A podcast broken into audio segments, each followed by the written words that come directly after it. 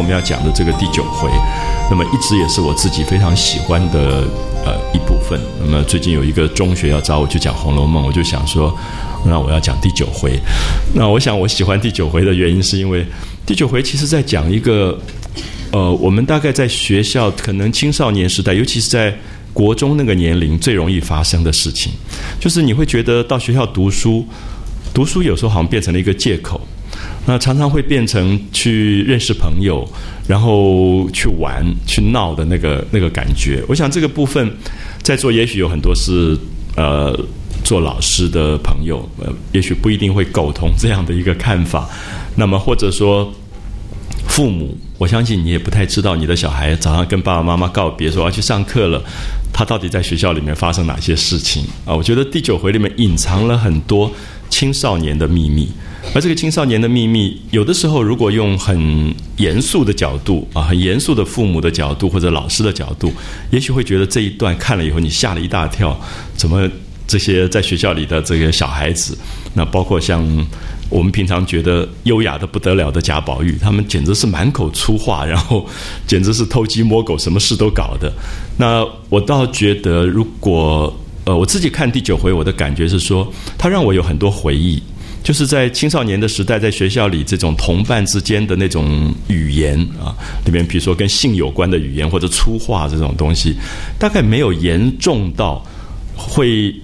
让我们，比如说我们有时候做一个大人，觉得自己是大人了，对小孩子负责有这个管教的责任的时候，你会觉得小孩子任何一点点的粗话什么东西都已经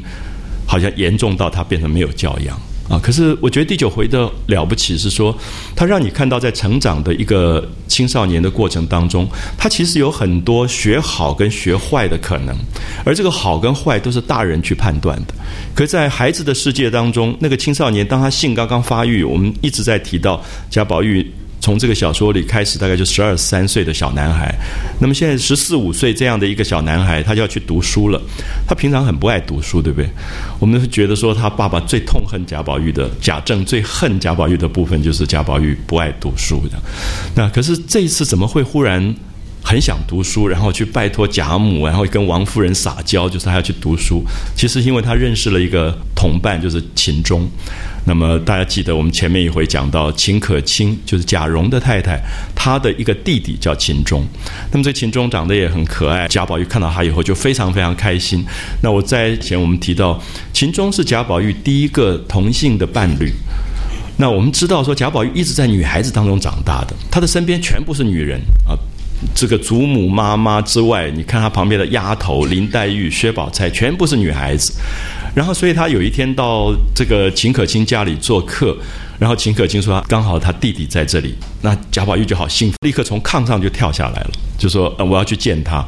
那我想这里面有一个小男孩，在这个年龄，其实他非常需要玩伴。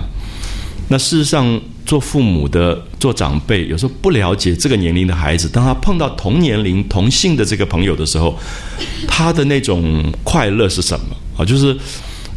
特别是我刚刚提到说，贾宝玉一直在。这个女性的世界里面长大，他碰到了一个男孩子是跟他一样的时候，年龄也差不多的时候，他的那个快乐。所以当然在这个书里有一种描绘，觉得哎，秦钟长得也很漂亮，也很可爱。那王熙凤看到秦钟的时候，就推了这个贾宝玉一把，说：“你看。”被比下去了吧？那这种都好像觉得秦钟是一个蛮出色的一个男孩子，就是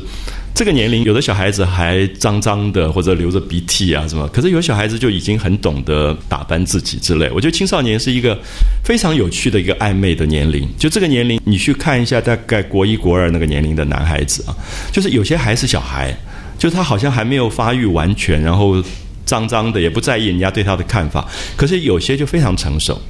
那成熟的意思就是他开始会在镜子里弄头发，然后他开始会把衣服弄得挺挺的，因为他觉得他已经是大人了，他走出去要让人家觉得漂亮。所以有时候你会听到一个妈妈说：“哎，我那个孩子这几天老在镜子里面弄他那个头发，弄那个发胶一根一根这样捏的时候，那其实他是长大了，他开始觉得美很重要，然后他自己也在意他走出去时候别人对他的看法。所以我相信一个孩子去读书这件事情，过去。可能包括我自己在内，因为做老师做久了，你总觉得读书就是读书，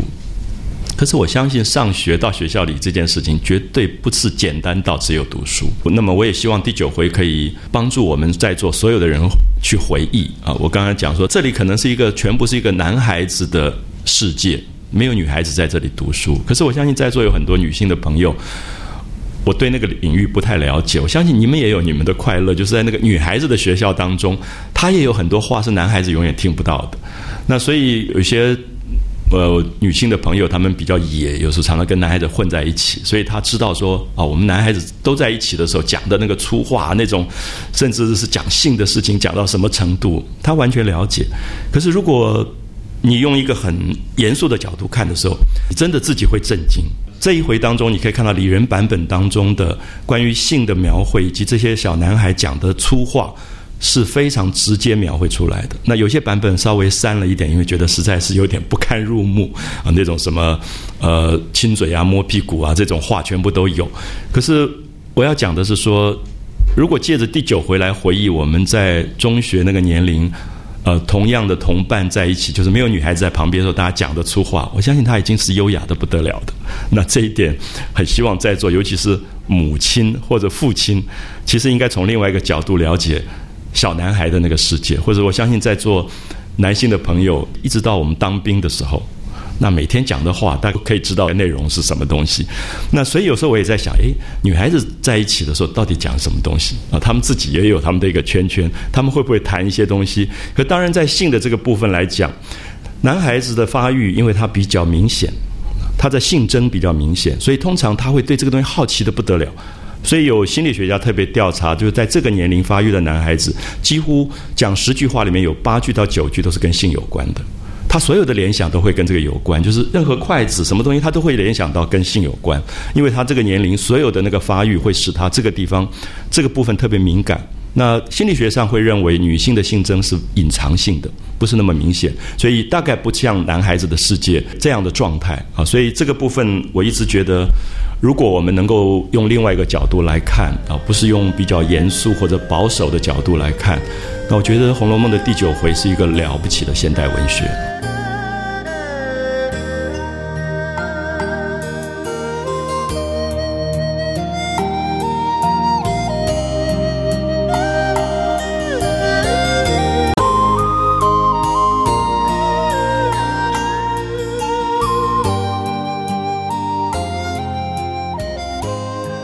可以看到，现在大家还在那边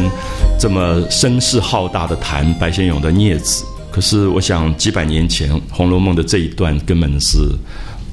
更精彩的《孽子》。可是我并不从现在一般所谓的同志文学或同性恋文学看这一篇，因为我要特别提醒大家的，贾宝玉在之前曾经极其爱恋女性，比如说贾宝玉爱恋的女性对象已经出场的有好几个，包括薛宝钗。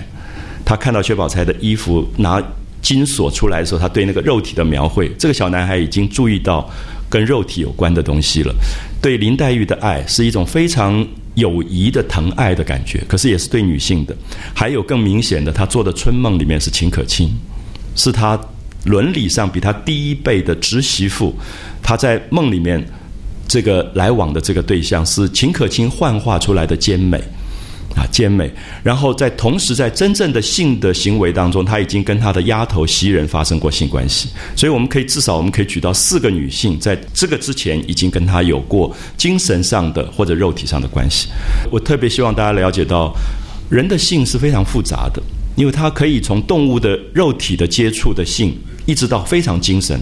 我们真的可以爱恋一个人，可以完全没有肉体的行为，比如说贾宝玉跟林黛玉就是如此。从头到尾没有肉体的行为，可是爱非常深，完全是情的啊，在一起就是觉得一起读读书，一起看看花都好的那种快乐。那我想这个快乐绝对不可忽略。可是从我们所说的一个很动物性的到一个非常高的心灵上的东西，都在人的身上发生。所以有时候你会觉得很矛盾，就是人类的这个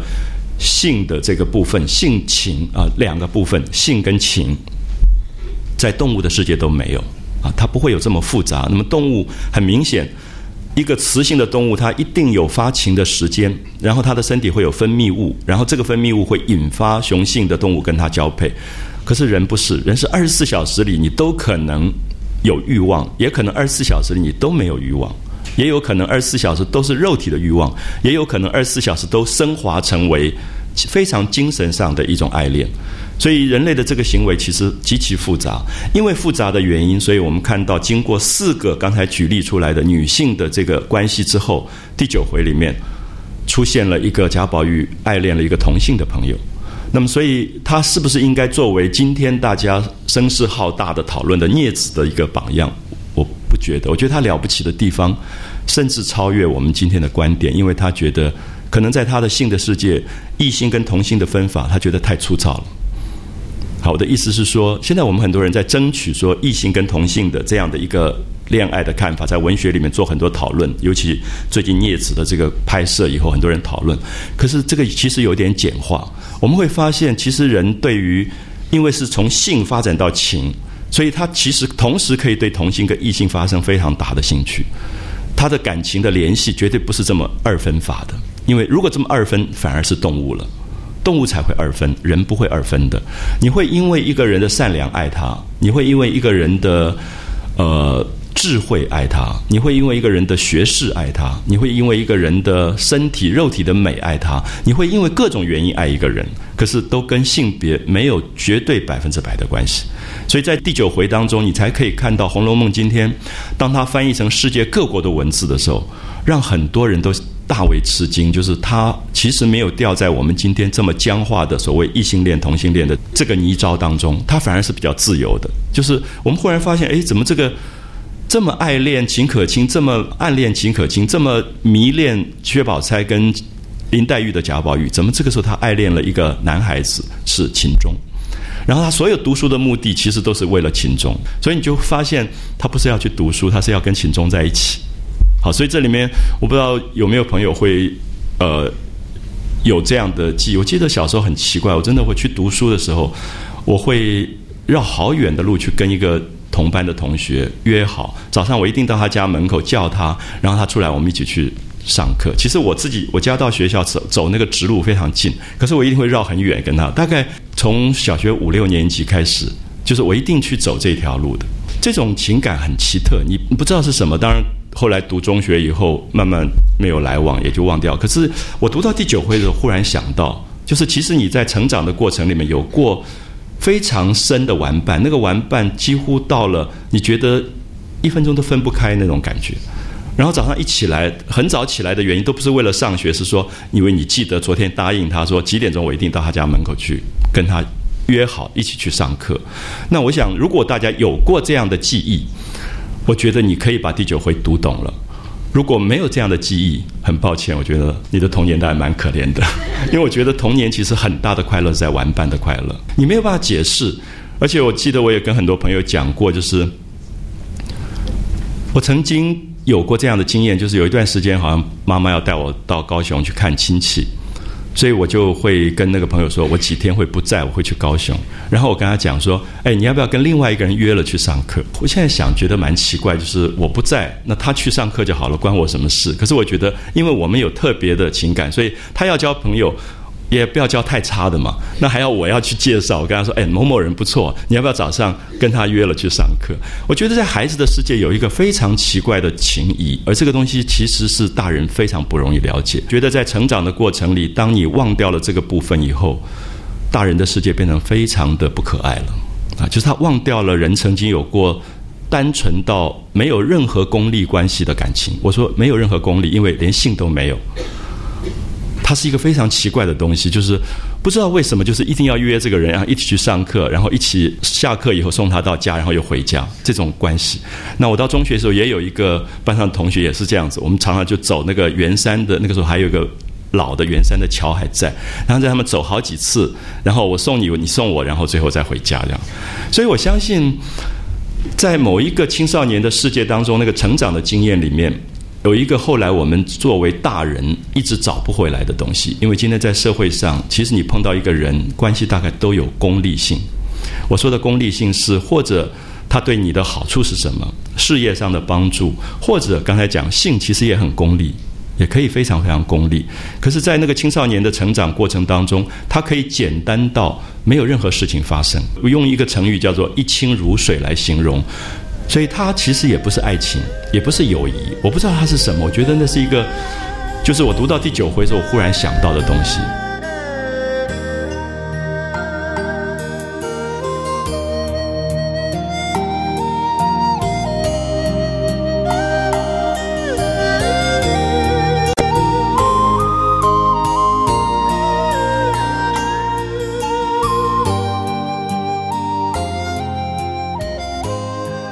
所以你大概看到第一段啊，你会发现贾宝玉要去上课了，然后这个上课，一个小男孩要去上课，竟然弄得全家这么大张旗鼓的来为他准备这件事情，我觉得最好笑，所以我一直想要念这一段。比如说，有一个照顾贾宝玉的丫头叫袭人，这个袭人我们知道前面。曾经跟贾宝玉发生过性的关系，就是他们两个已经是偷偷有过性的联系。那么袭人作为一个女孩子，比贾宝玉大一点点的一个女孩子，她发生了这样的性关系以后，她就觉得她一生一世是要照顾这个人的，照顾这个男孩子。她也不知道她将来会嫁给谁，她也不不觉得说她一定是一个丫头，这个人是一个主人，你怎么可能？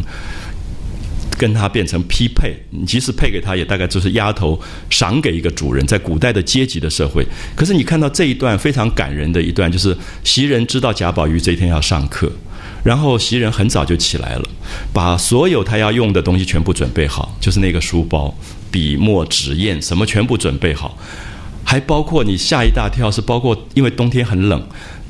外套。厚毛的衣服，还有他去学校。当时学校因为很冷，所以会没有这个暖气、冷气，是要烧炭炉的。然后他为贾宝玉包好了一包一包的炭，就是上课时候要添炭的炭，全部准备好。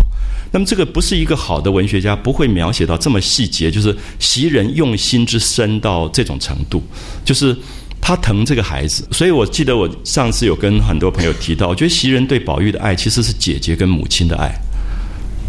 我想在座有很多做母亲的，大概都记得你的孩子第一天上课，你大概起得很早，大概也做了很多很多的，就是你忽然觉得这个孩子要去读书了，然后你要为他准备的这个这个状况。所以如果读这一段，我想大家可以，也许会有一些很特殊的这个回忆啊。他一开始就说，话说秦叶父子啊，就秦钟跟他的爸爸。专候贾家的人来送上学择日之信，因为古代的人觉得读书是很重要的，读书一定要看黄历，这一天是适合读书的。那么这一天是呃比较好的日子，所以要找一个黄道吉日去读书，所以专门等贾家，就是贾宝玉家里面送来上学择日之信。你看到下面就出来很有趣的贾宝玉的心情，原来。宝玉急于要和秦钟相遇，啊，你注意，他不是为了读书，他是为了要跟这个好朋友见面。宝玉急于要和秦钟相遇，顾不得别的，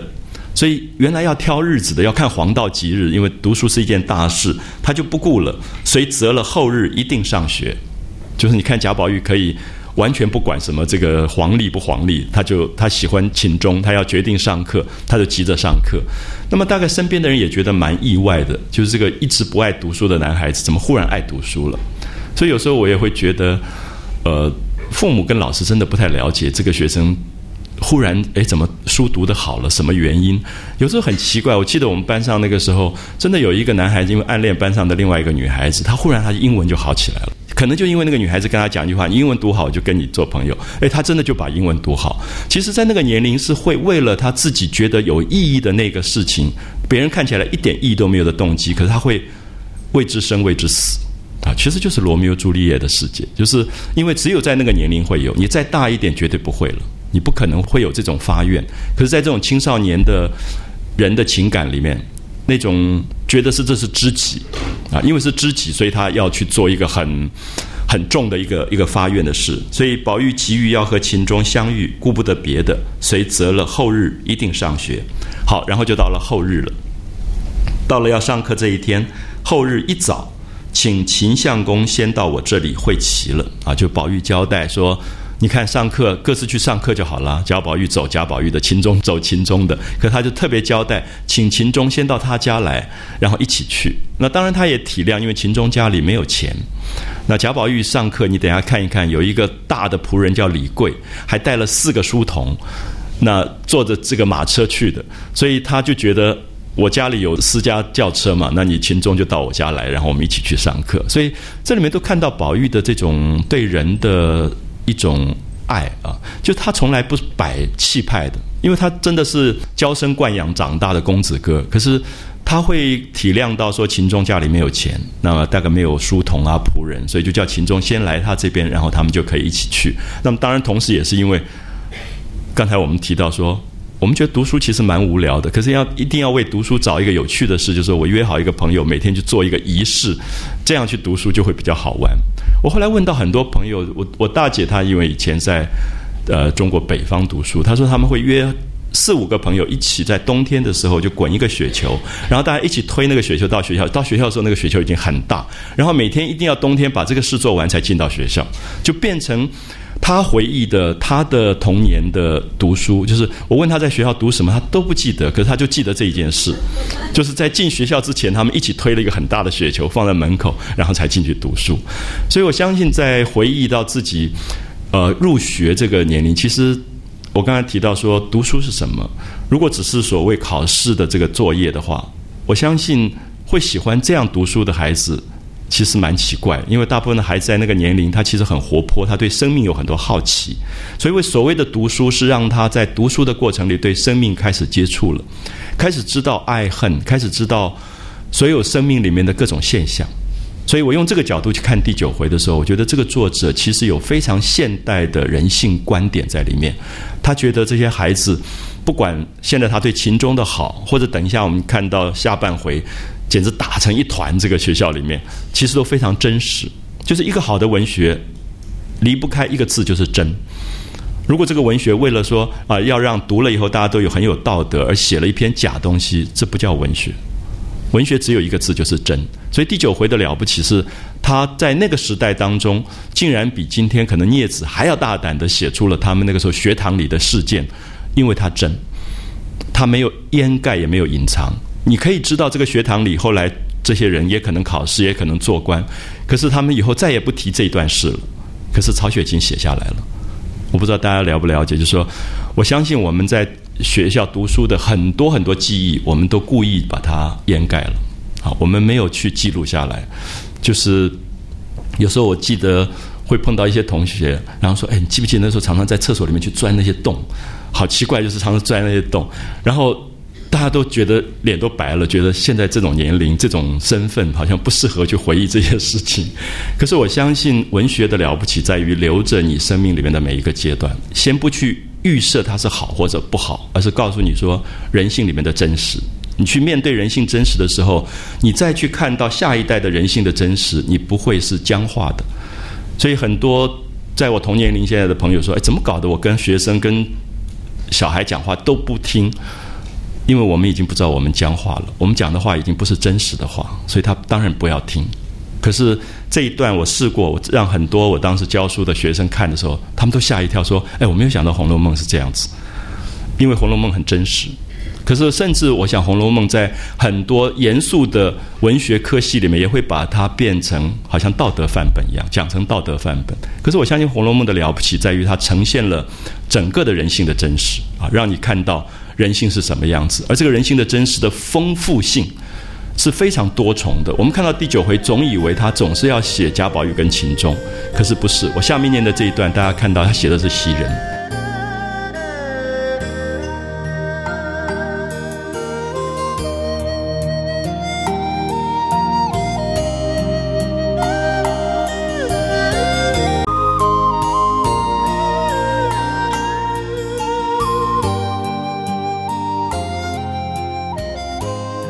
一个这么疼爱宝玉的袭人，这天宝玉要去读书了。就像我刚刚提到，她像一个大姐姐，像一个妈妈，她帮他所有读书东西准备好以后，她自己坐在那里就发闷，因为她想，她每一天就是为着宝玉活着的，每一分钟都是照顾宝玉。可是宝玉现在要去读书了，一天会不在家，然后她不知道她要做什么。所以我读到这一段的时候，有时候跟以前学生读到这一段，他说啊，我才想起我那天读书，我妈妈有点闷闷的。因为他要到东海来了，然后他要离开台北，然后他忽然发现说，他妈妈因为每天都在照顾他，忽然觉得孩子要到台中去读书了，大概一段时间见不到他，所以他觉得母亲闷闷的。所以他那天就读完这段，还打了一个电话给他妈妈。所以我觉得好的文学其实会忽然让你回忆起很多人性啊，非常多的人性。所以我非常喜欢这一段，就是袭人的这一这一段啊，大家看一下。所以秦钟就来了啊，打发人送了信，然后是日一早，这一天一早，宝玉未起，注意。宝玉还没有起来，小男孩很难起来，对不对？你弄两个闹钟他都起不来的。就是宝玉未起，袭人早已把书笔文物包好，像不像妈妈？就所有东西都放好。就是我们小时候，我们常常起来的时候，那个便当什么都准备好了。其实你不知道你在睡觉的时候，那个母亲或者大姐姐有时候真的就把你所有东西都已经准备好。好，宝玉未起，袭人早已把书笔文物包好，收拾得停停妥妥。这么简单的文字啊，停停妥妥，就说没有遗漏一样东西。如果不是母亲，不会这么细腻的啊。可是袭人是一个丫头，我刚刚提到说，今天一个佣人不一定会这么照顾一个主人，照顾到这种不打你就不错了啊。那他绝对不是佣人，他觉得是一个母亲的爱在里面，他才会收拾的停停妥妥，然后坐在炕沿上发闷。你看到这一段用的多好，坐在炕沿上发闷，是因为他忽然觉得。哎呀，这个孩子要去读书了，然后我这一天要干什么？因为他所有的生命是为这个孩子活着的啊，所以他有点在那边发呆了。那么很精彩的是，宝玉也发现了这个部分啊，就宝玉不是那种粗粗的那种男孩，他其实有很细腻的那个心思。所以见到宝玉醒来了，他就服侍他梳洗啊，就帮宝玉洗脸、刷牙、梳头，就帮他梳洗。所以我常常觉得这些场景换一下，其实就是现在一个国中生要去读书时候妈妈要做的事。我相信很多妈妈在家里还在做这样的事啊，帮孩子洗脸啊，这些弄弄好。那宝玉见他闷闷的，你看，注意，宝玉也不是一个傻小孩，他也觉得，哎，这个袭人今天怎么搞的？也不讲笑话了，也不有点发呆的那个感觉。见他闷闷的，所以宝玉非常体谅人的心事。所以这么多人喜欢宝玉，不是没有原因，就是他真的懂事，容易感觉到别人的心思，他也会去问，他就笑着问：“好姐姐，你怎么又不自在了？”其实这个部分是宝玉最难得的啊！我特别要提到，你现在家里如果有个十三四岁男孩子，你很少看到会这么关心人的，因为其实那个年龄大拉拉的，他很粗心的。可是宝玉很细。啊，非常细，他会关心到这些部分。所以，如果你是一个母亲，你这个小孩子十三四岁，然后你帮他整理一些东西，他会回过头来说：“哎，妈妈，你花了好多时间帮我整理。”我想你大概眼泪都要掉下来。就是那种男孩子的体谅，其实最难得啊，最难得。所以，宝玉有很奇特的个性，我想其实就是曹雪芹的个性，就他有很男性的部分，男孩子的野，可他又有细腻的、很温柔的这个这个部分。他就笑着说：“好姐姐，你怎么又不自在了？”难道怪我上学去丢的你们冷清了不成？你看到这种话啊，我就相信刚才的意思说，我相信那个小男孩也可以出门的时候跟妈妈讲这个话。你会不会觉得在家里冷清啊？我去上课，我相信那个妈妈也觉得温暖的不得了。所以宝玉会跟袭人讲这种话啊，是不是怪我上学丢了你们冷清了不成？那袭人当然就笑着说：“这哪里的话？读书是极好的事。”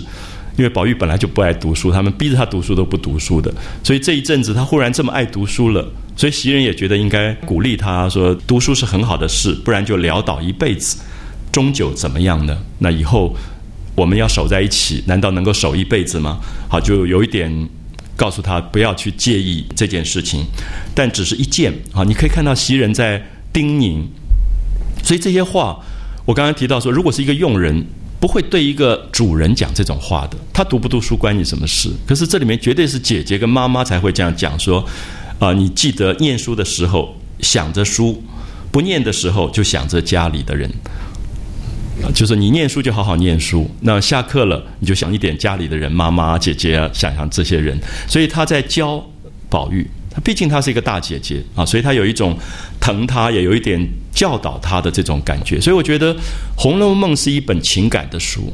她在讲各种各样不同的情感。袭人跟宝玉的情感是姐姐跟妈妈，那这个感情其实我们在我们的生活里一定有啊。我我姐姐跟我年龄差蛮大的，所以她有一部分有一段时间就有点像妈妈，就是帮我收拾很多东西。然后我到法国去读书的时候，她就跟我写信说。啊，我现在在银行上班没有问题，我每个月一定寄多少钱给你，他就是要你放心。那那种就是大姐姐啊，大姐姐的情感。所以我们会发现说，人类的情感其实是非常丰富的啊，非常多重的。可是我们很少有一本书可以把人类的情感讲到非常完整。我们常常认为情感可能只有某一种。那尤其说经过不好的媒体的渲染以后，你觉得一年当中情感只有那两三样，那你就觉得很肤浅。可是《红楼梦》的好处是说。我现在念的只有几行，你就发现袭人的情感这么深，而这个袭人一点都不觉得说我是一个佣人，我只要拿薪水就好了，我管他那么多的。可是他在这里就是用情在这个孩子身上照顾他，而且也教导他说：念书就好好念，那不念的时候就想着家里，别和他们一处玩闹。好，你注意这个很有趣，我不知道我跟。呃，比较年轻的大学生在读《红楼梦》的时候，他们就说：“哎，奇怪哦，我妈妈每次我离开家都说不要跟班上那些不好的人乱玩乱闹。”然后他们自己就会跟我说：“奇怪，我妈妈从来没有想到我是那个最坏的那个。”那我觉得那个父母老师都都是这样交代的，觉得啊，坏是因为别人勾引你坏。你看到那个妈妈到学校里吵架的时候，都是讲这句话，都是别人带坏了，从来没有说他的孩子不好。我想这也是人性啊，所以袭人他从来不觉得宝玉坏。可是你知道？接下来看第九回里面，很多主动的东西都是宝玉去勾引秦钟，也是宝玉。所以你可以看到宝玉够坏的。其实，如果从坏的角度来看，可是很奇怪。你看袭人跟他讲话的时候，他说：“你不要去跟那些人玩闹啊，别和他们一处玩闹。碰见老爷不是玩的。”好，这里开始点出一个人，就是贾政。就是贾宝玉最怕的一个人，就是他的爸爸。那么下面你也可以看到，因为贾宝玉的读书带出了跟他不同关系的人，袭人对他的情感之深。还有，我记得我小时候看的最不了解一段是那个爸爸对宝玉可以坏到这种程度，就是在爸爸的眼中，宝玉简直是不堪入目啊，就是用话用到这么难堪。可是后来我发现。的确有这样的爸爸，就是在某一个父权的时代里面，父亲扮演的角色就永远是骂你的，不会有好话出来的。所以这里面袭人也当然会有一点警告他说，因为宝玉怕爸爸，而且常常被爸爸骂，甚至痛打，有一次差点打死掉的啊，有一次差点打死掉。所以我们在这里可以看到他说，呃，碰到老爷不是玩的，就是你在学校里面玩闹啊，你跑到 disco 啊，或跑到华纳威被你老爸抓到，你可不是玩的。他有一点警告他，就说。呃，碰到老爷不是玩的。然后接下来你看到母亲的东西又出来了。母亲的东西是什么？说虽然要奋志要强，就你读书要好好读啊，可是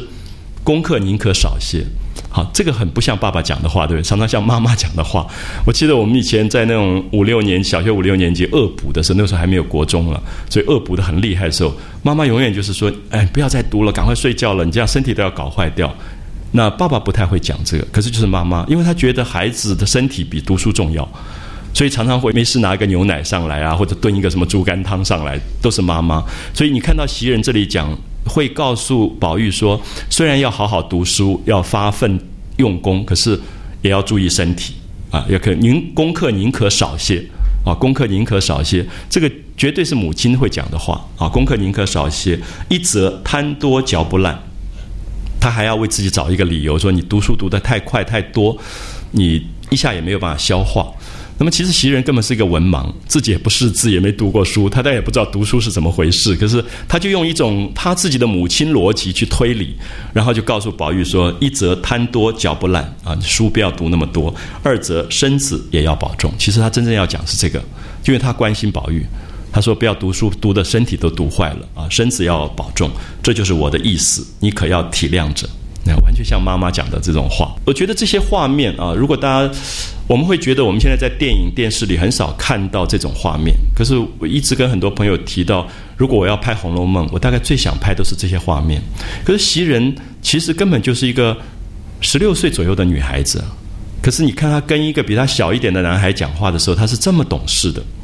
啊，这么懂事，完全像大姐姐、像妈妈这样子懂事。所以，如果你今天找到一个十六岁的台湾的一个女孩去演这个连续剧，她不一定能演好，因为 她可能已经不太懂这个要照顾人的。可是，我记得像我刚刚提到说，我的姐姐他们在十五六岁真的已经照顾弟弟妹妹的。啊，我记得那时候邻居台湾那时候很多背小孩，就是。一个交叉的布背着，大概都是这种国中的女孩子啊，什么在回到家里就帮妈妈就背弟弟的，所以大概那个时候的情感，这种这个部分女孩子也很成熟。很早就会扮演了一个有点像母亲啊这样的角度去照顾底下的这个这个弟弟的这种感觉。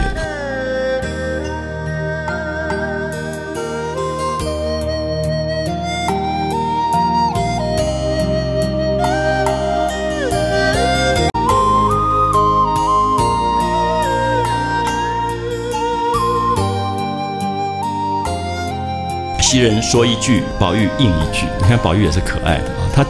他做不做得到是另外一回事。可是袭人跟他讲，他就是是，所以他让人家疼爱，就是他在某一些部分让你觉得好顺从。宝玉不发脾气的时候都好的不得了啊，就是说袭人跟他讲一句，他就应一句。然后袭人又讲了，下面你看那个真正的妈妈的话全部在后面啊。袭人道：“大毛衣服我已包好了。”啊，我小的时候要出门的时候，最烦的就是妈妈开始讲说那个毛线衣放在哪里哪里什么之类的这种东西啊，就是因为天气冷，大毛衣服我已包好了。所以我想这里面第九回让我有很多的回忆，是说我觉得人世间的情深是在很多小事件里面出来的。所以唐诗里面写得好，说临行密密缝。啊，意恐迟迟归，就是那个母亲孩子要出门的时候，就缝那个衣服，缝到这么细密啊，临行密密缝，意恐迟迟归，就是怕这个孩子回来会很晚，所以能够多准备就多准备。所以我常常跟朋友讲到说，我到巴黎去第一次出远门的时候，家里帮我准备了一个大行李，然后我到巴黎的时候打开来，很多的线，其实我根本不会缝衣服，可是我母亲想，我大概。不知道几年不会回来，大概总要缝衣服。他就把，因为以前的线是放在那个木头的轮子上的，然后那个木头轮子很重，他就把它全部拆下来，然后用纸缠，因为纸比较轻，因为我们那个时候行李二十公斤有限量，所以各种颜色的线缠在那个纸上。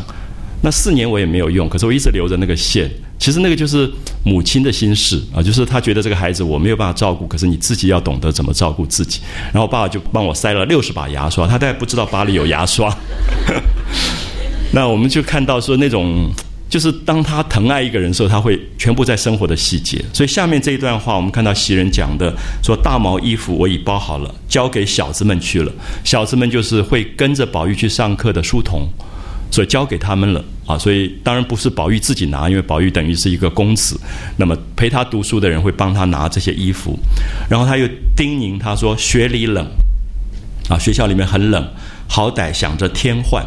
啊，你要常常自己想到冷了，你就叫他们来添换，比不得家里有人照看，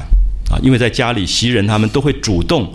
去摸摸宝玉的手，是不是冷了，给他加衣服换衣服，可是到外面去没有人照看。”你看到这些话，全部都是母亲对孩子的这个叮咛啊。雪里冷，好歹想着天换，比不得家里有人照看。好，脚炉、手炉的炭也交出去了。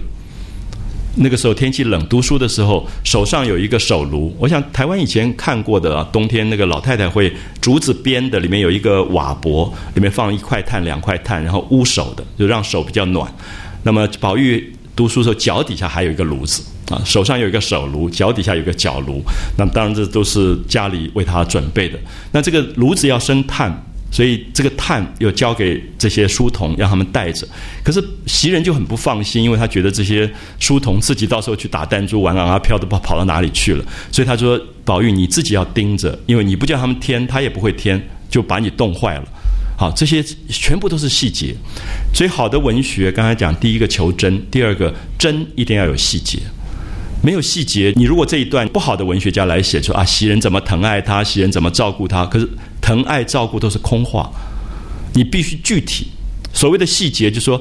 袭人讲话讲到这种地步，连脚炉、手炉的炭都已经准备好了，都交给了某某人，你可逼着他们添。你看用到“逼”这个字，因为他知道那些小家伙。啊到时候真的自己跑去玩，根本不管宝玉的。他说：“你要逼着他们换，就是说那个炉子里的炭灭了，赶快就叫他们再添添这个炭。”所以他用了“逼”这个字，你可逼着他们添。那一起懒贼啊！因为袭人非常知道那个，因为跟宝玉去读书的明烟呐，这等一下你们可以看到，都是那种跟他年龄差不多的男孩子。那那个年龄的男孩子做一个佣人，他才不管那么多。他不像袭人，因为袭人有另外一种关系。袭人跟宝玉有另外一种关系，那那些男孩子他自己去玩，他根本就不会想到这么多，所以他才会说那一起懒贼啊，就是说能够偷懒就偷懒的。所以从袭人的嘴中讲出了那些男的用人的那种偷懒，所以你可以看到袭人其实也是佣人，可是他骂那些佣人的时候说那些懒贼，因为他觉得他自己跟宝玉有另外一种关系了啊，所以他才会觉得我不是佣人，我是真的疼爱这个人啊。那一起懒贼你不说，他们乐得不动啊，他们就永远不会帮你添炭，白冻坏了你啊，白冻坏你。所以这些部分是我一直觉得。你可能要读到第二次、第三次，甚至第四次《红楼梦》，你才会觉得哇，这些部分写的真是精彩。就是袭人的情感这么深，其实不是小说里的主线，也不是小说里的主角，可是他可以用这么细腻的方法去描绘袭人对宝玉的爱，可是借着宝玉读书这件事情，把它表现出来了。然后宝玉当然刚才讲说他是一个很让人心疼的男孩子，他说你放心啊，到外头我自己会调停的啊，我自己会照顾，所以你要放心。可是你看到宝玉最有趣，他要出去读书了，他还担心他的丫头袭人他们在家里会不会无聊，所以他又交代这种，所以有点婆婆妈妈的啊，他就说你们也别闷死在这屋里。因为平常都是宝玉带着他们玩，那他现在去读书，他想说：“哎呀，这些人在家里怎么办？”所以宝玉的个性其实有一点提不起放不下，你就觉得说他爱所有的人，他又爱秦钟，要跟秦钟去读书，可他又担心在家里的这个林妹妹或者是袭人没有人陪，所以我常常跟人家说：“哎，我觉得这个宝玉啊，真的蛮水瓶座的，这个好像他永远就是要爱每一个人，而且他觉得一个都不能少啊，每一个他都要照顾到。”所以他自己要读书，他竟然在门口说：“你们别闷死在屋里，和林妹妹一出去玩笑才好。”所以他其实又想到了黛玉，他想说：“哎呀，黛玉平常都是他陪着在玩，那么现在没有人陪，说你们去找找林妹妹去玩才好。”说着，俱已穿戴明白，就是该戴的帽子、该穿的衣服都弄好了。那袭人催他去见贾母、贾政、王夫人等。你看到古代一个小孩子要读书啊，真是。累死了，要跟妈妈告别，爸爸告别，祖母告别，就一个一个辞别，然后才出去。所以袭人就催他说：“你要不然要迟到了啊，要来不及了，赶快辞行。”然后他就去见王夫人。那见了贾母，贾母又嘱咐了几句。你可以看到贾母的嘱咐跟王夫人的嘱咐反而没有细节，有没有发现？反而是袭人，为什么？因为袭人是最贴身的。其实最贴身，他照顾到你生活所有细节的时候，那个爱是别人无法取代的。所以我们说贾母这么疼宝玉，可是贾母因为太多佣人，贾母说啊，就交代佣人去照顾宝玉了。可是袭人的爱是不能取代的，因为袭人是真正是第一手在身边贴身。我们用“贴身”这个字，体贴。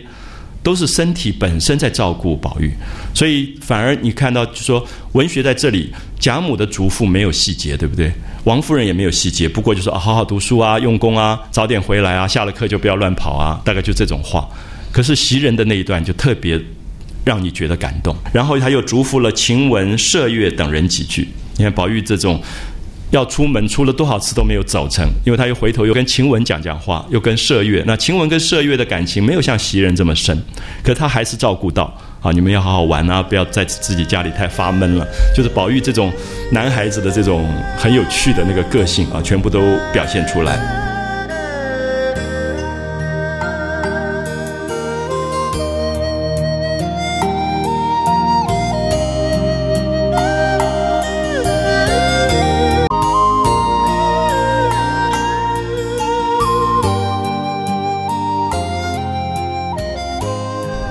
接下来他就要做一个很可怕的事，就是要去见爸爸，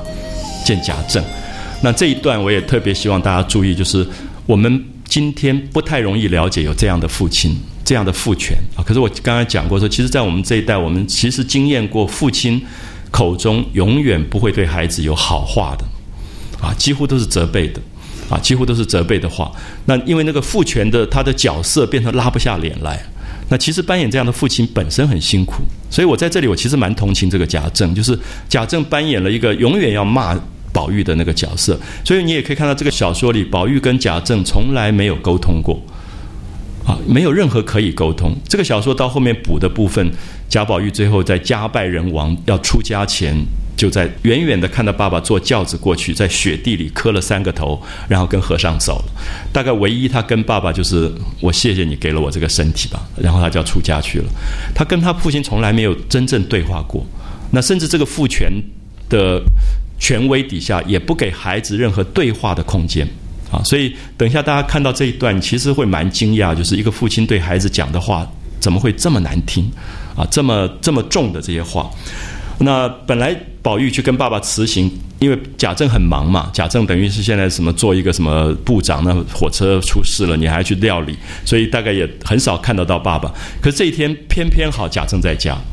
所以宝玉也倒霉，就是碰到了。那碰到你一定挨骂的，所以宝玉本来是蛮希望说去辞行的时候爸爸不在，然后他赶快就溜了，只要交代一下就好了。所以。我们看到偏生这一日，贾政回家的早啊。贾政上朝，古代的官做官上朝是非常早的啊。黎明以前就要上朝，上完朝以后就回到家里办自己的公务事。所以这一日贾政回家的早，就是我们常常看戏说什么无朝退班，他就回家了。所以回家回得早以后，就碰到了这个宝玉。所以正在书房与相公们闲话，就他家里面的一些亲客、一些读书人正在那边聊天。那么见宝玉进来请安，啊，就跟以前男孩都要跟爸爸妈妈早上请安的，请完安以后说要要去上课了，回说要上学去了。好，贾政就冷笑道：“你看爸爸跟孩子冷笑，大概很难听的那个笑声啊，冷笑道。”你如果再提上学两个字，连我也羞死了。我想现在大概不会有爸爸讲这种话啊，就是说你不要再在我面前讲上课了，不要再讲读书了，你讲上学我都要羞死，丢脸丢死了。依我说，你竟玩的是正理，你不如好好去玩吧啊！仔细占脏了我这地。宝玉在他的房间啊，他你不要把我的地都占脏了，因为他一直觉得宝玉根本就是一个不孝之子，是一个败家子，是一个侮辱门庭的人，所以他生下这个孩子，他就觉得这个孩子是来侮辱他们家门楣的啊。所以你看到这个父亲讲话讲到这种程度，所以我想，其实我们不太了解古代的社会里面那个父权权威。构成的那个孩子的那种心理上的压力到什么程度啊？所以这里面，一方面大家很多人都同情宝玉，就是宝玉有一个这样的父亲。可是其实我很同情贾政。我同情的原因是因为在这个大传统里，其实这个父亲的角色要去转换非常难。包括我们过去的政治人物，其实他就是父权的家长角色，所以你要他转换另外一个角色跟人民讲话也不容易。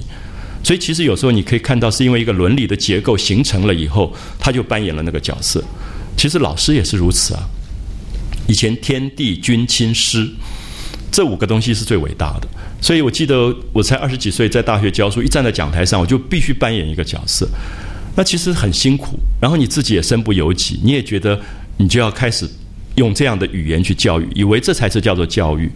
所以，其实我自己常跟很多朋友讲，在教育的部分里面，你自己也慢慢慢慢使自己的角色改变以后，你才发现说你轻松了，你才可以回到像第九回这样跟学生相处，而不是假的啊，不是假正的这种方式。他说：“你仔细占脏了我这地，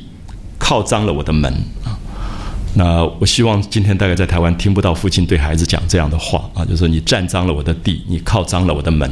那么这个地跟门都是贾政自己的权威。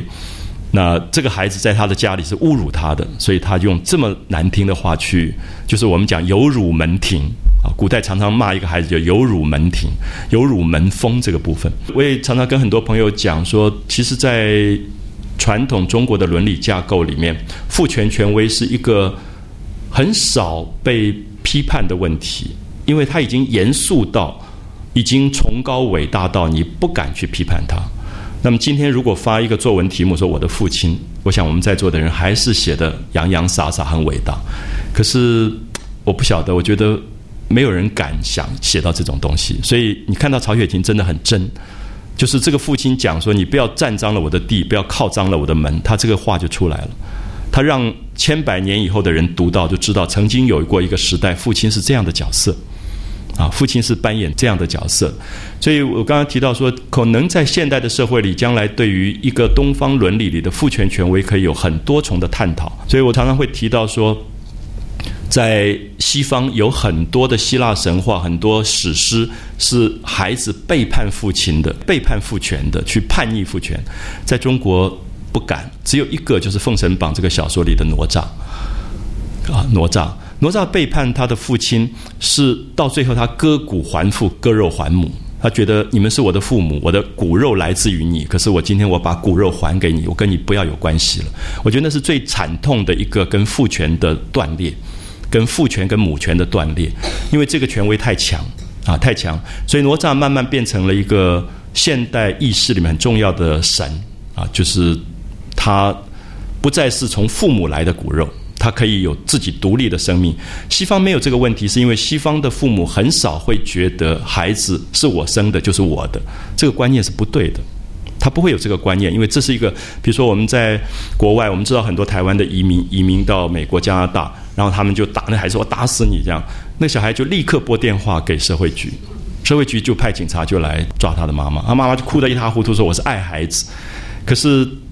我们的移民社会一直不太了解，说因为你打的不是你的孩子打的，citizen 是公民，他是美国公民，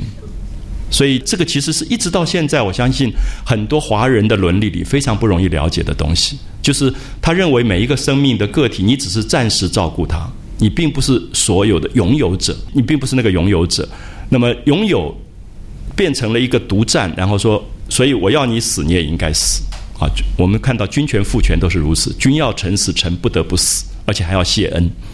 啊，还要谢恩。我想这个都是君权父权的一个传统，在我们的身上，其实到今天可能才刚刚拿掉，才刚刚开始拿掉。所以我们今天看到贾政的这个父权权威在宝玉的面前出现的时候，他所扮演那个角色，其实是让我非常同情贾政，就是这个父亲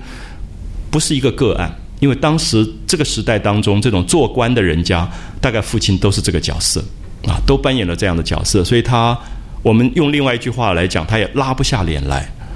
啊，他不可能像我们今天爸爸说啊，你要上课啦，来抱一抱这样子，啊，他没有这个动作。那其实我的父亲不是这样的角色，可是我的父亲也从来没有抱过我们，他也不会说我爱你这句话，所以其实跟父亲还是比较疏远。那所以我常常会觉得，诶，跟父亲的感情有一点遗憾，可是跟母亲很好。啊，那种身体的依靠啊、握手啊都有，可是父亲其实是蛮敬畏的啊，所以我想这个部分其实因为我们现在父权的角色慢慢改变了以后，可能会比较不一样。好，这个时候只好旁边的人会打圆场，所以众亲客们就起身就笑着去打圆场，说老师翁就跟贾政说：“老师翁何必如此？那么今天世兄就是讲宝玉了，他一去要去读书了，两三年就可显身成名了。”就不会像以前仍做小儿之态，那么就是其实在讲一个青少年，过去还是孩子了，你也要原谅他。那么今天开始读书了，那么以后他就是大人了啊，有一点去打圆场。那么天将饭时，就说已经不早了，师兄请快请吧，就叫宝玉说你赶快去读书。其实有点帮宝玉赶快走掉了，爸爸也拉不下脸来。那你继续站在那边，他就继续骂嘛。所以旁边的人就打圆场，希望说啊。赶快走了，说着就有两个年老的啊，就是比较年长、贾政比较尊敬的人，所以他们就做主，就带了宝玉的手就走出去了，就把宝玉打发开来啊，不要让宝玉一直在那边很尴尬。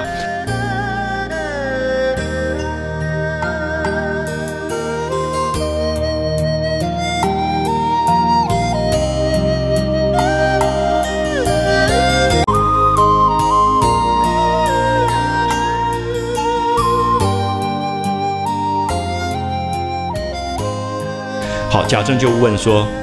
跟宝玉的是谁？啊，因为这个公子要读书，一定有人要跟的。然后外面就答应了两声，进来三四个大汉啊！你看这宝玉读书的阵仗不小，这样。然后打签请安。贾政看的时候认的是宝玉的奶妈，这个李奶妈的儿子叫做李贵啊，李贵的。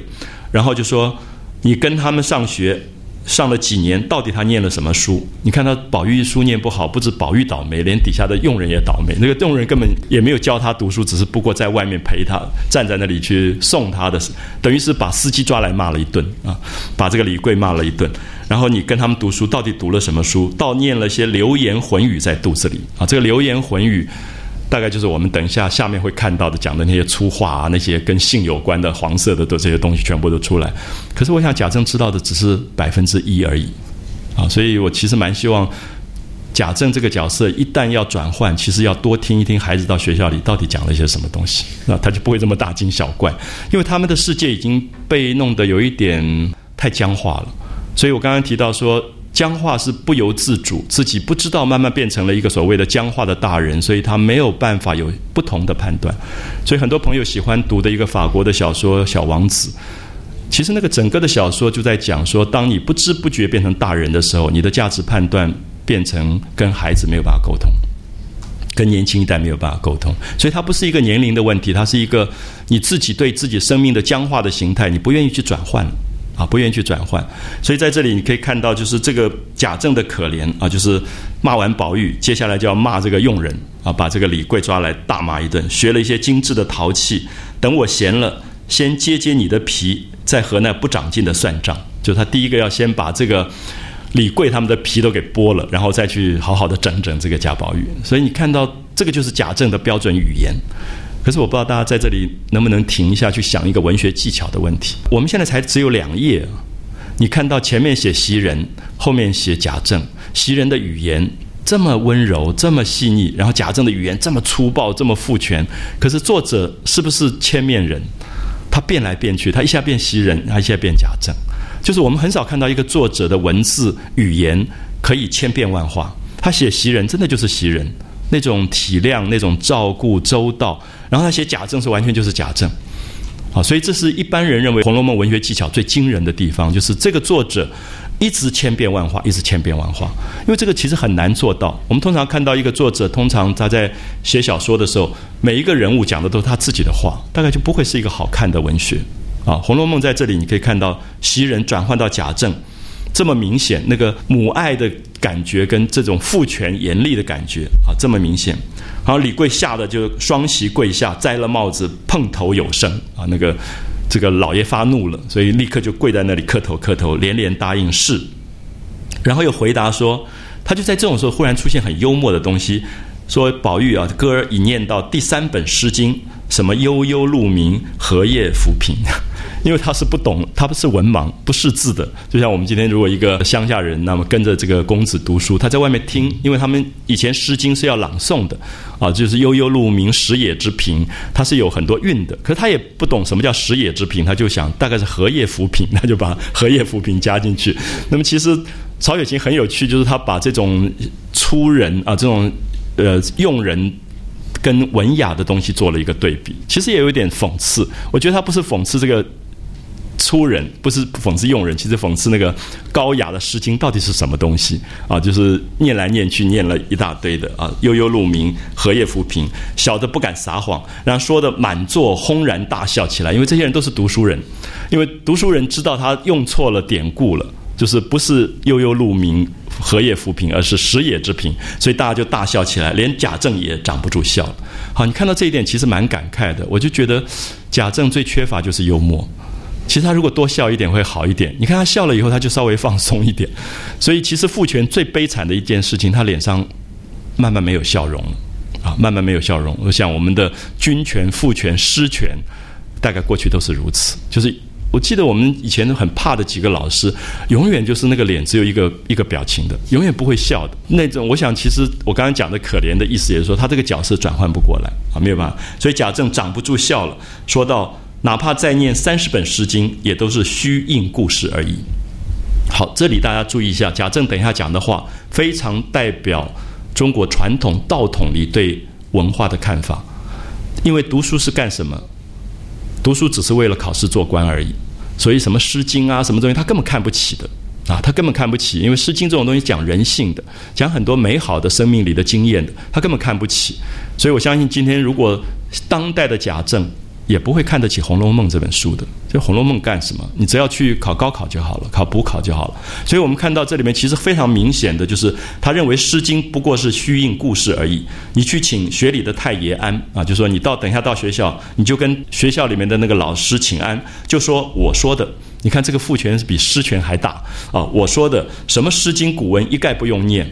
好，我们今天大概还不敢有一个爸爸说去跟教改的人说，我不要用那个建构式数学，那你你就听我的这样。所以这个贾政竟然交代学校里的老师说，《诗经》也不必读了，只是先把四书讲明背熟是要紧。我们知道四书是宋朝编出来的儒家的经典，《论语》《中庸》《大学》《孟子》，宋朝把它变成了一个教科书，而这个教科书变成了所有的考试做官的一个标准。所以，也就是所谓的后来的八股取士的最早的来源。你把这个背熟了以后，你考试的时候随便拿掉一个字，你都知道缺了什么字。你可以背到滚瓜烂熟，甚至说倒背，我都可以倒背。那你就可以考试，你也就可以做官。可是我们也知道，这一套的四书五经，这一套到了八股的形态的时候，其实刚好是伤害人性最大的一个东西。就所有的人读书跟思考跟人性的发展都没有任何关系，而变成一种假的东西，并不是说不是说《论语》《中庸》《孟子》不好。这几本书到现在我都觉得是非常了不起的书，可是问题它变成八股以后，它只告诉你你拼命背背背，然后只会考试就好，你没有去思考到底那个里面的意思。学而时习之，不亦乐乎是什么意思？他不去思考这个问题了。好，所以这里面其实借着贾政骂宝玉，其实透露出当时官场的教育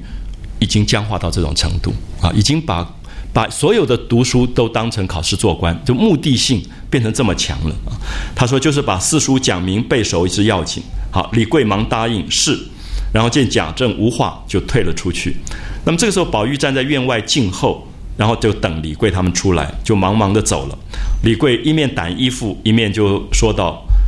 就有点抱怨了，就说你听见没有？先要揭我们的皮呢，你这个你这个老爸要剥我们的皮呢。他人家的奴才跟着主子。赚一些好体面啊，多少有点小费什么？我们这等奴才白陪着挨打受骂的啊，就有点跟宝玉在撒娇了。他从此以后你也可怜可怜我们好。那宝玉就笑着说：“好哥哥，你别委屈我，明儿请你啊，明天带你到这个六合夜市去吃吃饭。”宝玉其实很可爱。宝玉跟你有没有发现他跟佣人？之间没有太大的阶级的界分，他不太摆排场的，所以宝玉其实，我们从某一个角度，就是他爸爸痛恨他也在这里，就是因为他爸爸代表了一个阶级社会里面，觉得人在不同的辈分阶级里就要有一个样子。可是宝玉不是，宝玉非常人性，他不觉得袭人是丫头是佣人，他觉得袭人是一个疼他的姐姐，他也不觉得李贵是一个帮他拉车的一个奴才，他觉得李贵也是一个大哥哥，还为他。挨爸爸的骂，所以这个其实是《红楼梦》最了不起的地方。就《红楼梦》在几百年前的阶级社会当中，他找到了一个重点，就是人必须像人啊，人有人的本性，人有人对人的一个基本的态度在这里面。所以刚才也讲到说，宝玉几乎每一个人都喜欢他，不必去巴结李贵，对不对？李贵是他的一个佣人，那一个公子哥就会跟他的这个佣人这样子。抱歉，那种其实他的可爱刚好就在这里啊，就是宝玉的个性，你越来越会清楚到他的那种周到跟体贴。好，李贵就说：“小祖宗，谁敢望你请？我不要你请，只求你听一两句话就完了，就是不要在外面惹祸，到时候挨打的又是这些这些佣人。”说着就到了贾母这边。好，秦钟已早来等候啊，秦钟已经到了，所以贾母正跟秦钟在讲话，于是两人见过辞了贾母。好，你去想说。搞了个半天，总该去上课了吧？他忽然又想到说：“哎，还没有跟林黛玉告辞，他要去告跟林黛玉告辞。”所以那个宝玉的个性真是有趣到极点啊！就是他到这里辞了贾母，宝玉忽然想起来为辞黛玉，这是不得了的事，因为黛玉是他的知己啊，他觉得他的生命最息息相关的就是黛玉，所以他一定要去跟黛玉告辞，所以他就到黛玉房中来作词。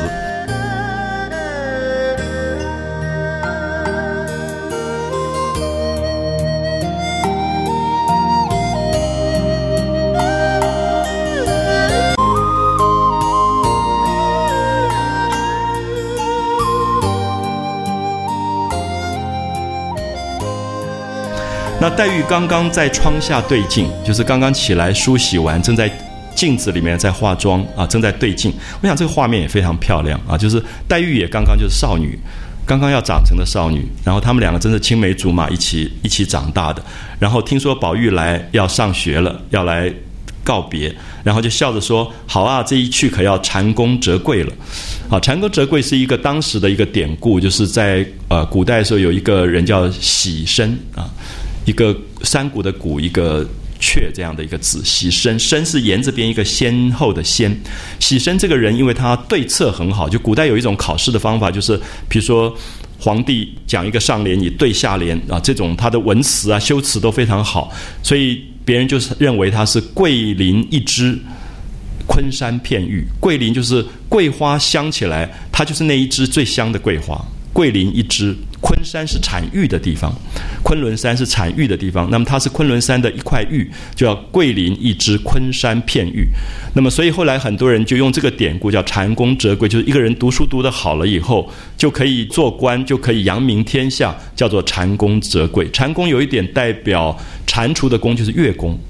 因为传说里面月亮月宫里面有一棵桂花树。吴刚伐桂的桂花树，所以蟾宫折桂就变成了一个典。那么这个典故我们今天比较不容易懂啊，可是大概就是当时的一个小女孩调侃一个小男孩的。其实黛玉有一点，因为她跟宝玉太好，所以她也知道宝玉也不是要真的去读书，所以她故意去调侃他说啊，你要读书了，要做官了，就是这种小女孩跟小男孩之间的这种玩笑。他说我不能送你了，然后宝玉真是心好啊，宝玉说好妹妹。等我下了学再吃晚饭，就他还是告诉他说，我们都是从小长大一起长大的，一起吃晚饭的。说你要等我回来啊，等我下了课，我们一起去吃麦当劳之类的这样。然后最好玩，他说胭脂膏子也等我来再制。你知道女孩子要涂那个胭脂，涂在嘴唇上的红的胭脂是用一种植物性的东西去调的啊，去调出来的东西。那么从小他就帮黛玉在调这个胭脂膏。那么他每次被爸爸打也是因为这个原因，就爸爸觉得他没有出息。一个男孩子不去读书做官，去想那种男孩子的事情，就帮那女孩去调胭脂。就是如果你在家里看到你那个十三四岁男孩子帮他女朋友在那边刷指甲油，你大概气得个半死。可是宝玉，宝玉个性里面很奇怪，他。他就觉得这是一起长大的玩伴，那他在那边调胭脂膏，他也帮他调胭脂膏，所以他们觉得他们两个有秘密。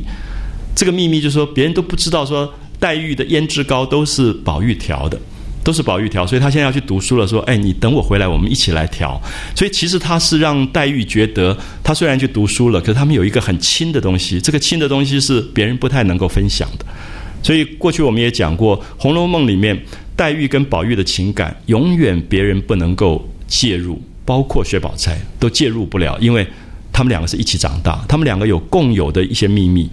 不管是爱或恨，别人都无法取代。好，所以这种情感，我相信也是我刚刚提到说，其实我们读《红楼梦》一直会回忆到自己一生当中有很多不同阶段的情感，而黛玉这样的人也不可能跟宝玉变成夫妻，变成夫妻他也很麻烦，因为其实那是知己啊，就是我们讲是仙缘，因为有上辈子的缘分，这一辈子没有了。所以要继续延续，可是你真的变成夫妻了，每天柴米油盐酱醋茶，大概也也蛮麻烦。所以其实黛玉跟宝玉的情感，这些小地方就透露出来啊。你看到要 要读书要读书了，还回头讲说，哎，回来我帮你擦指甲油，那种很奇怪的两个人的一些 一些情感。说那胭脂膏子也等我来再治，好唠叨了半日。你看作者终于用唠叨来形容宝玉，我觉得。你从今天来讲，十三四岁的男孩真的很少像宝玉这样子，就他每一个人都要面面俱到，都要照顾到的那个感觉。好，方侧身去了，然后黛玉又叫住了。你注意，黛玉绝对是黛玉，所以黛玉就把宝玉叫到说：“你怎么不去辞辞宝姐姐？”因为他来跟黛玉告辞了。可是黛玉永远心里面就要跟一个人比，就是薛宝钗，所以他就说：“哎，你怎么没有去跟？”宝钗告辞，我想这个东西其实我们都忘了，就是你在这个年龄的时候，你常常会有这种比较，啊，就说你跟谁比较好一点，你跟谁好过比我好。啊，就是很奇怪，青少年里面的那种，也不是争风吃醋，我觉得没有到那么严重，我觉得那个心里面就是自己存在的重要性，他要证明啊，他要证明，因为他很高兴，宝玉到最后还想到他来跟他告别，所以他就故意问说。你怎么不去辞辞宝姐姐啊？就是你怎么没有去辞一下宝钗？那我不知道大家会不会觉得这这种话里面很复杂，情感很复杂。当然，里面也在证明说我跟你关系不一样。那么也故意提醒说，哎，你不是跟他很好吗？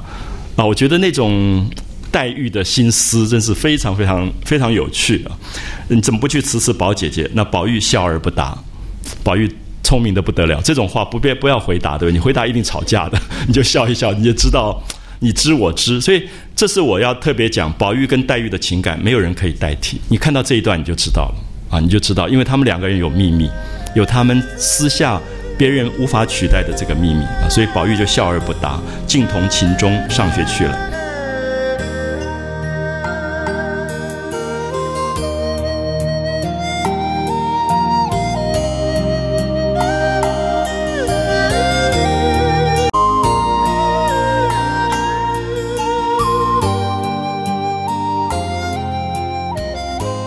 你看看这个告辞告了这么久还没上课，然后你就想这个上课真是不得了的大事，所以大概要从台北一路开车跑到高雄来上课。就下面讲说，易学离此不远，不过一里之遥。大家知道一里啊，一华里连现在一公里都不到，所以大概就是一个公车站而已。所以你看，宝玉辞了半天，其实他的易学非常近。我想要走路也不过走一下就就到了。所以我们看到那个以前那个公子要去读书，真是煞有介事啊，弄到这种大阵仗的这个感觉啊。原来贾家易学离此不远，不过一里之遥。那么这个易学是以前大户人家都会有，就是这种贾府的人，宁国公、荣国公开创事业以后，就觉得开创事业最重要就是教育。你的子弟将来的门风好不好，都跟教育有关。所以，通常做官的人都会拿出一笔钱来成立一个叫义学。那么，这个义学不只是自己家里的小孩在读，也是同宗同姓，甚至姻亲孩子都可以读。因为不管怎么样子，这些人将来有一个发达，这个家家业都可以维持。啊，这个是古代的一个利用家学的方法来维持一个社会教育的一个方式，跟我们今天的国家的这种公学的形态不太一样，是用用家族来维持。那么，所以他们就有很多不能够请老师的一些贾家穷人家的子弟，就可以一起在府学。所以我们看到，呃，有官爵的人，就是做官的人，皆有供给银两，就是每个月他们会拿出一些钱来，按照俸禄的多寡。就是你一个月拿两万的，你拿两千；拿一万的，你就拿一千。就是按照比例来成立这个义学，其实是很好的一个制度，就有点像社区大学，啊，有点像社区大学，就是属于家族里面的这个学校。然后找这个家族里面年高有德之人，年高就年纪大，读书读得好。可是什么叫有德？就是没有考取做官的。懂我的意思？考取做官的人不会有空来教课的，所以年高有德，常常讲那种书读得很好，可是考试老考不取，然后做不了官，最后他就变成家学里面的教师这种老师。所以过去老师都有一点酸，就是因为他在功名上常常无份，因为只要有功名的人，他也不会来教书啊。所以他们就作为署长，就是学校的校长、老师，然后来训课子弟。好，然后就接着讲说宝玉、秦钟。他们两个来了，一一的都相见过，就要跟拜老师啊，然后跟同学也见过，读起书来了。自此二人同来同往，越加亲密。好，就在讲宝玉跟秦钟的关系。记不记得秦钟是秦可卿的弟弟，所以辈分上来讲，他应该叫宝玉叫什么？叫叔叔的，啊，叫叔叔，因为宝玉是玉字辈。那么秦可卿是贾蓉的太太，是草字辈的，所以他应该叫宝玉叫叔叔。古代的这个辈分很严的，虽然同年龄，我记得以前我有一个叔叔是比我小的，我叫他七叔，可他年龄比我比我小，可是我就必须要叫他叔叔，就是辈分本身很严。可是在这里你就可以看到宝玉其实是很叛逆的一个个性。刚才讲到宝玉在整个的古代社会是一个叛逆阶级、叛逆伦理的人，所以这一段很有趣啊，就是他跟秦钟好了以后，因为。贾母又很疼秦钟，所以就常常留下秦钟住在贾家，一住就住三天五天，跟自己的孙子一样去疼爱他。那又帮助秦钟一些衣服啊这些东西。好，我们下面看到一段说，宝玉终是不能安分守己的人。什么叫不能安分守己？就他跟秦钟的关系，他就觉得不要是叔叔跟侄子，他觉得好好僵化那个感觉，所以他就一味的随心所欲，就发了癖性。这个癖性就是怪癖。他就跟秦钟偷偷的说：“我们两个人在一起，年纪一样，我们又同样读书，以后不要叫我叔叔了，我们就叫弟兄朋友就好了。”那秦钟当然不敢，因为古代辈分很严格啊，辈分很严格。所以我我记得我们以前在班上有一个同学，他的。什么姑奶奶就在也在班上，因为辈分的关系，所以他每次就很恭敬姑奶奶。可是那个姑奶奶气了个半死，就说你不要再 再叫我姑奶奶。可是呢，就是过去的伦理忽然在现代社会发生了问题，因为现代社会里面同年龄的人玩在一起，他根本不要管那个辈分。所以我不知道大家可不可以感觉到《红楼梦》里面，其实以宝玉的角度来讲，他其实常常让你觉得好像在乱伦一样，因为他把伦理搞乱了。可是这里面当然从反面来讲。你会觉得过去的伦理其实是一个非常僵化的东西，让你感觉到这个正在成长的男孩子忽然觉得好奇怪哦，怎么一个跟你同年龄的人老是叫你叔叔叔叔，然后老是毕恭毕敬跟你敬礼，那他就觉得他跟秦钟的关系想要把这个叔侄的关系把它打破，只要叫兄弟。那后来这个秦钟就把被他逼着就叫他的表字就是金青，啊金青，秦钟的一个表字叫金青，金这个字就金鱼的金。那中国古代有一个神话故事叫做骑鲸少年，大概是唯一我们少有的描绘年轻人的美的一个故事，就是骑着鲸鱼的。那有人认为是海豚，就是一个男孩子骑在鱼上面在玩的。就神话里面讲过一个叫骑鲸少年，那么它就叫金青。所以这里面其实在讲青春这个东西啊，就是宝玉跟秦钟的一个青春的记忆。好，我们下面我们就看他们这个学校里面到底读什么书，还是搞什么非法勾当。